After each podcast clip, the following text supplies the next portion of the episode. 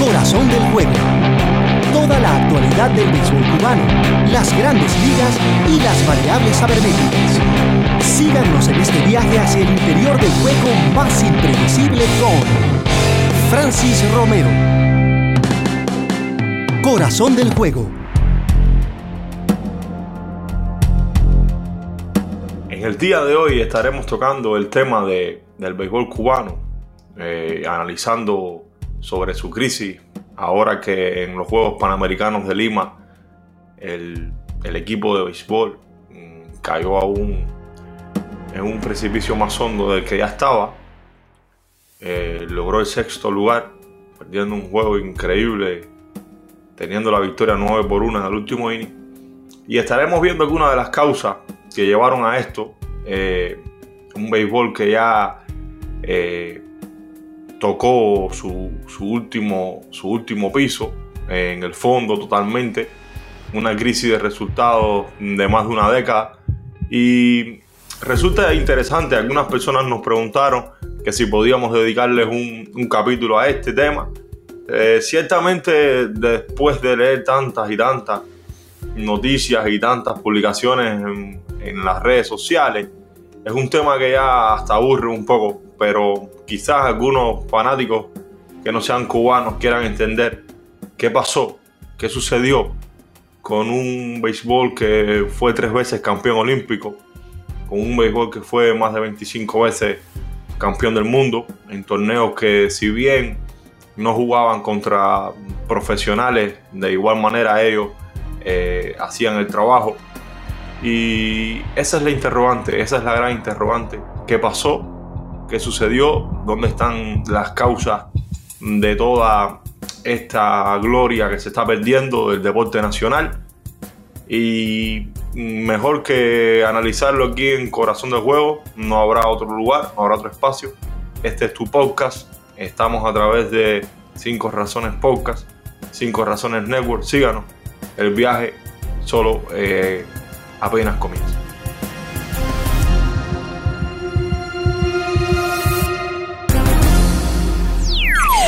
Francis Romero. Rompiendo siempre la noticia, síganos en Twitter, arroba Francis Romero 10 y arroba corazón-juego. Bueno, eh, el tema del béisbol cubano. ¿Qué pasa? Todos sabemos que el béisbol cubano históricamente ha, ha estado dado al exo a la emigración, porque Cuba es un país con un sistema mm, socialista eh, que no está apegado al, entorno del mundo desde que triunfó la revolución.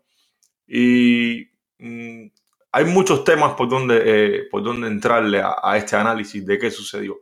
¿Por qué Cuba no ha ganado torneos desde el año 2008 mm, hasta el 2019? Ya van 11 años que Cuba no gana torneos importantes. Estamos hablando de campeonatos mundiales de la IBAF hasta que existió, mm, hasta el año 2011, que fue el último en Panamá. Estamos hablando de, clásicos mundiales, estamos hablando de Premier 12, estamos hablando de torneos panamericanos.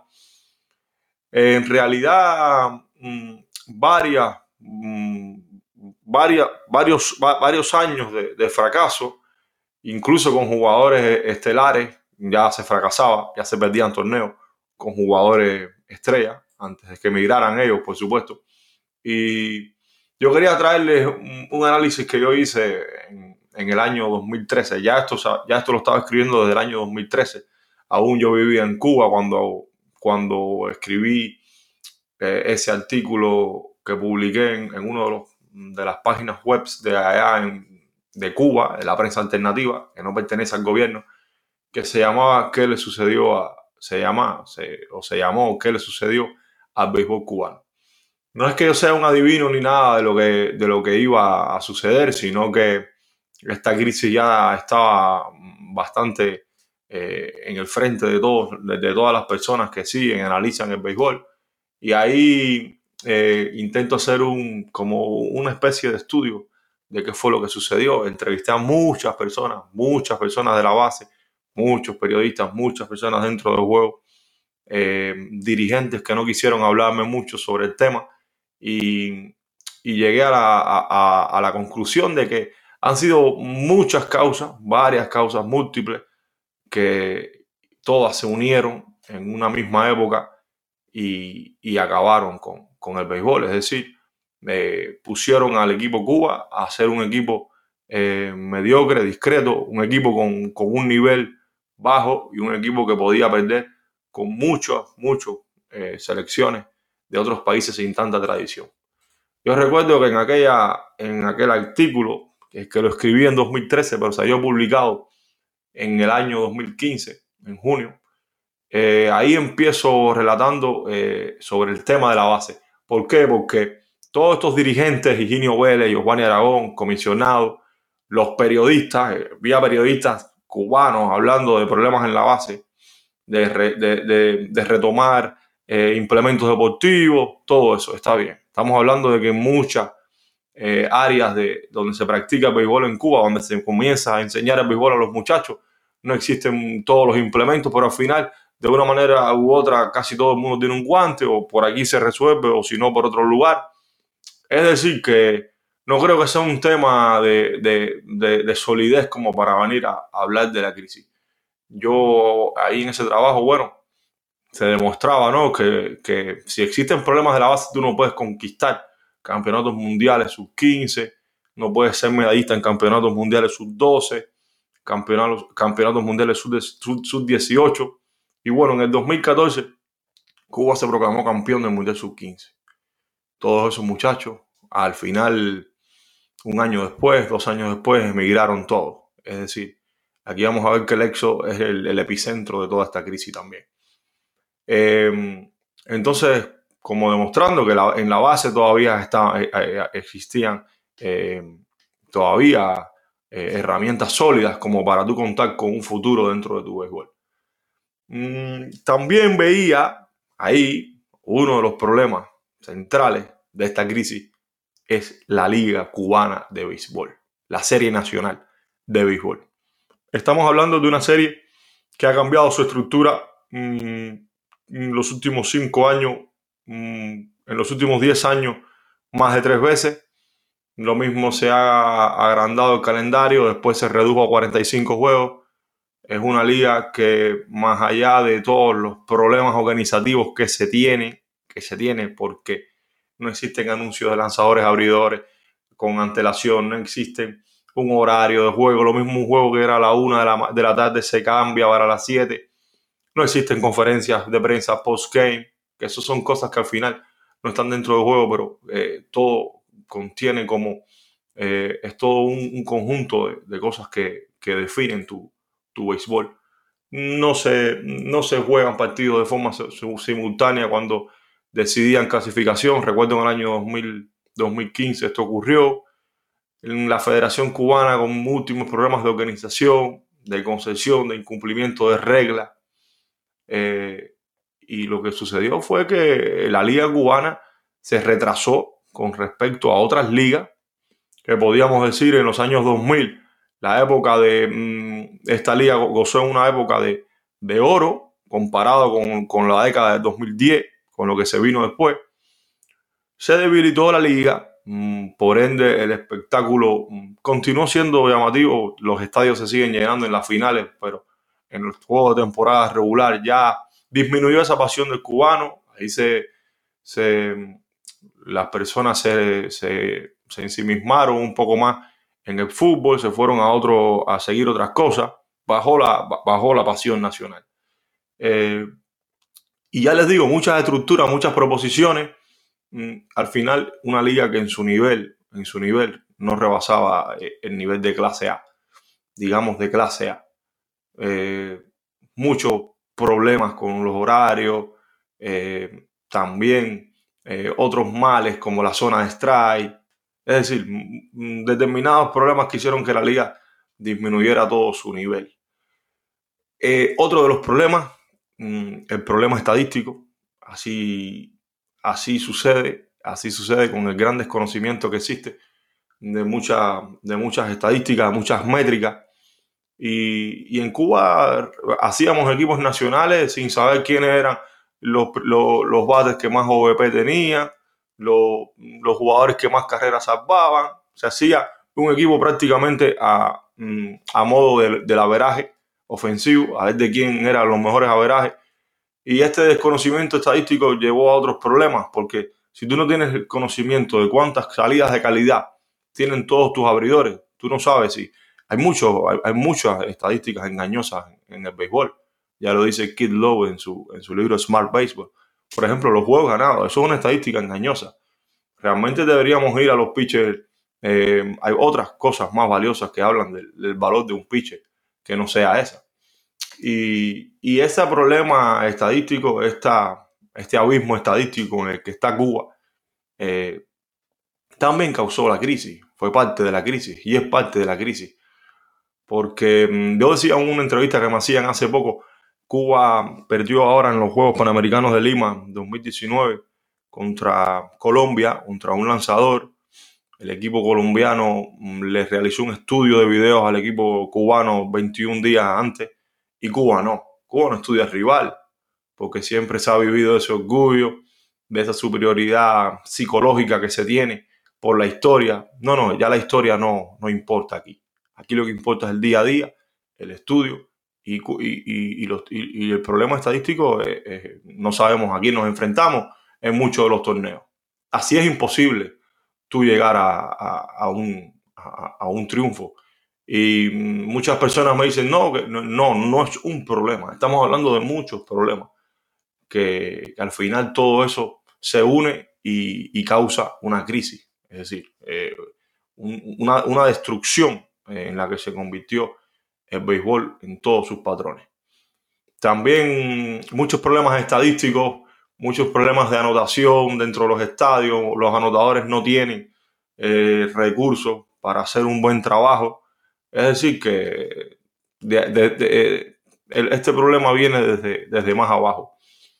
Otro de los ocho problemas que enumeraba entre lo que sucedió con el béisbol cubano era la desactualización de los técnicos. Esto es elemental en todo lo que ha pasado. Antes íbamos más preparados a, a, los torneos, los, entrenadores estaban más capacitados, estudiaban más. Ahora mismo Cuba es un país que no ha implementado la especialización de bullpen. Todavía, yo me río porque todavía mm, estamos hablando de relevistas largos, relevistas cortos y relevistas medios. Eso es inconcebible en esta época Y así están los, entrenadores cubanos que puede que sean, sepan mucho de mecánicas, de cómo hacer a un pitcher mejor, de cómo mm, ayudar en un, determinado eh, rendimiento, pero ¿qué sabemos acerca del juego? Sabemos qué es lo que es un especialista zurdo, sabemos tratarlo, sabemos qué es lo que es un preparador, Sabemos lo que es un, lanzador relevista que venga con, con, carreras en circulación. Sabemos su, estadística de carreras heredadas. No lo sabemos, no lo sabemos. Y cuando no se sabe esto en el béisbol, sencillamente, mis amigos de corazón de juego, se cae en una cosa que se llama improvisación. Y esto es lo que ha hecho Cuba durante tantos y tantos años, la improvisación. Entonces, esta desactualización mm, realmente ha llevado a eso, ha llevado a, que se desconozca el rival y a que se desconozca mm, las mismas potencialidades de tu, de tu equipo. Por ejemplo, en el Clásico Mundial de 2013, yo recuerdo que el surdo Norberto González salió a lanzar como a cuarto, quinto inning empezó a dominar a Holanda hasta el octavo inning que Cuba estaba mm, ganando. Y entonces, ¿qué pasó? El manager Víctor Mesa dejó a, González ese octavo inning, ya la, ya la tanda eh, le pasó por segunda vez y Anderson Simon le desapareció la pelota y, y le empató el juego a seis. Ahí en ese octavo inning era la hora para un preparador, un pitcher especializado en ese inning y, que, y que se identificara con, con los bateadores que venía a enfrentar. Entonces, ¿es la culpa de los lanzadores o es la culpa de los técnicos que no, no saben ordenar bien a sus jugadores dentro del terreno. Bueno, también otra de las causas de todo este fracaso, ya que supera a la década, una década, es la concepción del juego. El juego en Cuba es muy lento. Eh, los lanzadores se pierde mucho tiempo siempre en la liga cubana, pide tiempo todo el mundo, no importa cuánto dure el juego, la zona de estrellas arbitraria casi siempre favorece a todos los bateadores. Ya vemos como en Cuba todos los bateadores, muchísimos bateadores, más de, más de 30, 40 bateadores, más de 300. Es decir, eso es una zona de strike muy reducida, no se ayuda a los lanzadores. Después cuando esos mismos bateadores que batean 300 en la liga cubana salen a torneos como la Liga Ganan, no batean 200. Es decir, eh, se ve que hay un desnivel, hay un engaño dentro de, esa misma concepción del juego de la liga. Eh, mm, hemos, hemos, hemos, tenido muchos torneos, muchos campeonatos. Por ejemplo, en el año 2011, recuerdo, en la, final del Mundial de Panamá, Cuba con jugadores de la talla de Héctor Olivera, Julieski Gurriel, Alfredo Spine, bueno, fueron sorprendidos por Holanda, por Rock Cotterman, un lanzador que no conocíamos mucho y que tampoco hicimos muchas jugadas para tratar de, descifrarlo. No hubo corrido de base, no hubo corrido de, y bateo, no, no existió nada de eso. Y ahí fue que vino el fracaso. Bueno, vamos a hacer ahora mismo una pausa y vamos a volver para, para el final de, del programa. Toda la actualidad del béisbol cubano, las grandes ligas y las variables sabermétricas con Francis Romero. Aquí seguimos, acá seguimos. Eh, estamos hoy con el capítulo 6 de Corazón del Juego sobre qué le sucedió al béisbol cubano para que algunos seguidores, amigos tengan alguna idea de lo que ha pasado después de tantos triunfos y, se secó el, el, béisbol, se secó. Es decir, se secó una crisis de resultados, una crisis estructural en la que, en la que ha sufrido mucho el, pueblo que estaba acostumbrado a ver estos, estos triunfos y, estábamos analizando los problemas de, del béisbol en sí. Bueno, eh, ¿qué pasó con, la parte del EXO? El EXO fragmentó al béisbol cubano. Puso a, un equipo de estrella afuera y a un equipo de jugadores, mm, digamos, de menor nivel dentro del país.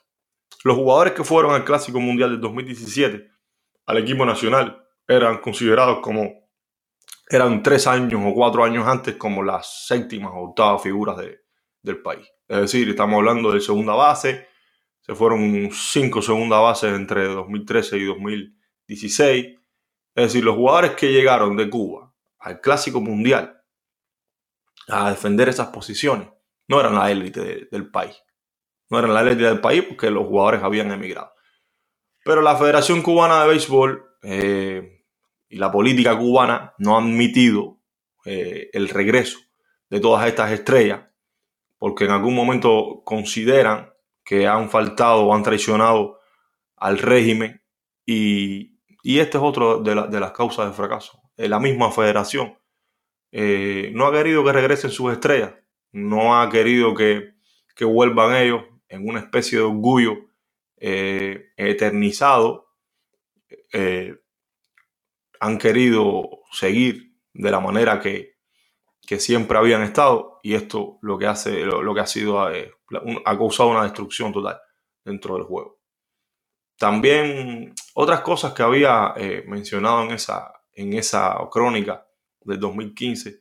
Pero ya le digo, todo esto eh, yo lo escribí en el año 2015 y ya casi han pasado cinco años. Es decir, que desde el 2015 mm, se terminó, se quedó en el sexto lugar, en el quinto, en el sexto lugar en el Premier 12.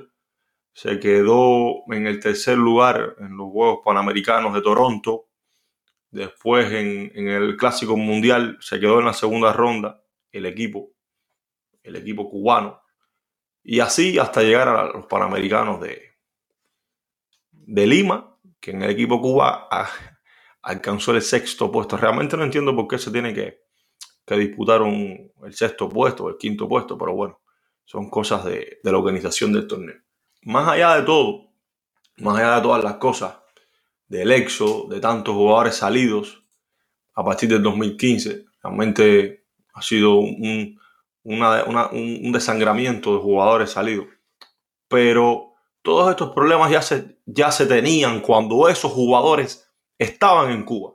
Se tuvo esos problemas en, el clásico del 2009, se tuvo esos problemas en el Mundial de Béisbol de 2011 en Panamá y se tuvo esos problemas en el Clásico de 2013. Es decir, que más allá de las estrellas que se fueron o las que no están, digamos, con las personas, con los peloteros que, que todavía están en Cuba, se podría lograr un mejor resultado, con un mejor análisis del juego, con una mejor preparación de los técnicos, con una, una mejor preparación de los jugadores, porque estos jugadores fueron a la altura en México dos meses antes, después fueron a la Liga Canán, después todo esto por una preparación de cinco juegos de un torneo panamericano. Y realmente no han existido planes, planes, ni ni, ni ha existido una persona que venga a decir, bueno, vamos a cambiar todo esto, vamos a cambiar todo este sistema que ha fracasado Higinio Vélez, el presidente de la Federación Cubana de Béisbol, ha sido la cara de todo este desastre durante ya 11 años. ¿Cuántos torneos Cuba ha ganado? Bueno, se los voy a poner así que recuerde, Cuba ganó el Mundial Universitario del 2010 en, en Asia contra jugadores eh, norteamericanos universitarios, Jerry Cole, Jackie Bradley, Sonny Gray, recuerdo algunos ahí. Cuba ganó ese torneo digamos que Cuba ganó en el año 2015 la Serie del Caribe en Puerto Rico. Digamos que Cuba ganó en, los centroamericanos del 2014 el oro con un equipo lleno de estrellas que al final emigraron todo. Son, son esos, son esos triunfos, son esas, porque realmente no son triunfos que, que sean tan importantes. En torneos de más nivel, Cuba ni siquiera ha podido asomarse a, a los primeros lugares. Entonces, lo que queda para Cuba es, uno, cambiar todo el sistema de su béisbol, sustituir a todas las personas de, dentro de la federación, el presidente, todas las personas dentro de, ese amplio, eh, de, esa amplia gama de, funcionarios obsoletos, como Eugenio Vélez, personas que ven el béisbol de los años 80, los años 90, personas que no leen, que no investigan eh, y están fuera del tema de, lograr algo, de, buscar algún, algún tipo de salida a esto. Yo a veces le he mencionado a los, amigos míos, eh, algunas personas con las que hablo, que una de las soluciones para Cuba sería traer entrenadores de otros países a Cuba. A ver si por lo menos logramos hacer entender a las personas que existe otro béisbol, fuera, que existe, que existen muchos conocimientos fuera, que existe una especialización de bullpen, que existen zonas de bateo, que existen turnos de calidad, que existen otras métricas con las que nosotros no estamos relacionados todavía. Tantas cosas que se han descubierto y se descubren cada día en el béisbol. Problemas de mecánica en el bateo, problemas a la defensa, mm, ver lo que significa la carrera dentro de las bases, los lanzadores con un sinnúmero de problemas grandes, como no dar el primer, primer lanzamiento, un, porcentaje muy bajo de, lanzamientos en, en strike dentro del primer picheo. Cosas que al final eh, no vienen a, no, han, resuelto el gran problema del béisbol cubano. Ya sabes, yo no quiero aburrir tanto sobre este tema. Mm, realmente creo que eh, fue un cúmulo de, de causas, de variantes que hicieron todas, mm, todo esto ha sido una hecatombe del, del béisbol cubano. Cuba, para Cuba perder unos Juegos Panamericanos hace 15 años, eso era eh, algo que hubiera sido insoportable para, para, el, para el presidente de Cuba ya fallecido, Fidel Castro. Es decir, eh, ha, ha cambiado todo, ha cambiado el béisbol, se fueron todos los jugadores, es decir, yo a veces pongo el ejemplo y digo, bueno, está bien, el EXO, podemos culpar y decir que, que, ellos siempre van a buscar eh, eh, llegar a grandes ligas y no hay, no, hay un nivel de, de, béisbol en el mundo que no sea mm, las grandes ligas. Todo el mundo quiere eh, intentarlo. Y está bien, ha causado mucho éxodo, pero aquí tenemos que ser lo más objetivo posible de la parte de Cuba, que siempre estamos culpando los dirigentes en Cuba culpando ahora el acuerdo, la cancelación del acuerdo, la administración de Trump. No, no, no, no. Lo primero que tenemos que hacer es mirar dentro de nosotros mismos a ver qué pasó, qué sucedió. qué realmente fue lo que nos llevó a, llegar a este punto. ¿Qué estrategias Cuba eh, buscó para retener todo ese talento? ¿Qué acuerdo firmó con otras ligas como Japón, Corea, mm, para lograr algún tipo de desarrollo en academias? ¿Qué se hizo? Bueno, no se hizo nada. Realmente no se hizo nada. Y Cuba lo que hizo fue perder a todos sus jugadores. Y pongo el ejemplo del béisbol, pero también pongo el ejemplo de otros deportes. Muchísimos deportes han emigrado. El voleibol, los baloncestistas, los, los, corredores y los saltadores, en el caso del atletismo, futbolistas. Y ahí no existe MLB. Y ahí no existe acuerdo, cancelación del acuerdo. Muchos de esos atletas se han ido a Europa. ¿Por qué? ¿Por qué? Porque falló el sistema. Falló. El sistema falló y mientras mm, antes tú lo reconozcas, eh, va a cambiar. Pero ¿qué va a pasar? Ese sistema no va a cambiar. No va a cambiar eh, porque ya está decidido sí. Lo único que queda para nosotros, eh, los mortales, y para las personas que sueñan con ese equipo cubo unificado y ese, no, eso no, no, va a ocurrir por lo menos en, en el futuro cercano. Realmente no va a pasar. Las personas me dicen que sí, que no vale soñar nada, pero es que no va a pasar porque tú lo ves a lo largo de la historia que no ha, no ha existido ningún cambio. En realidad, este béisbol había perdido, mm, no ahora en los Panamericanos, no hace cuatro años, ni siquiera hace diez, había perdido hace mucho tiempo antes. Y no, y no en este año precisamente que llegó a su caída. La derrota, recuerden siempre que la derrota está balanceada por los errores del pasado, que no son resueltos en el presente.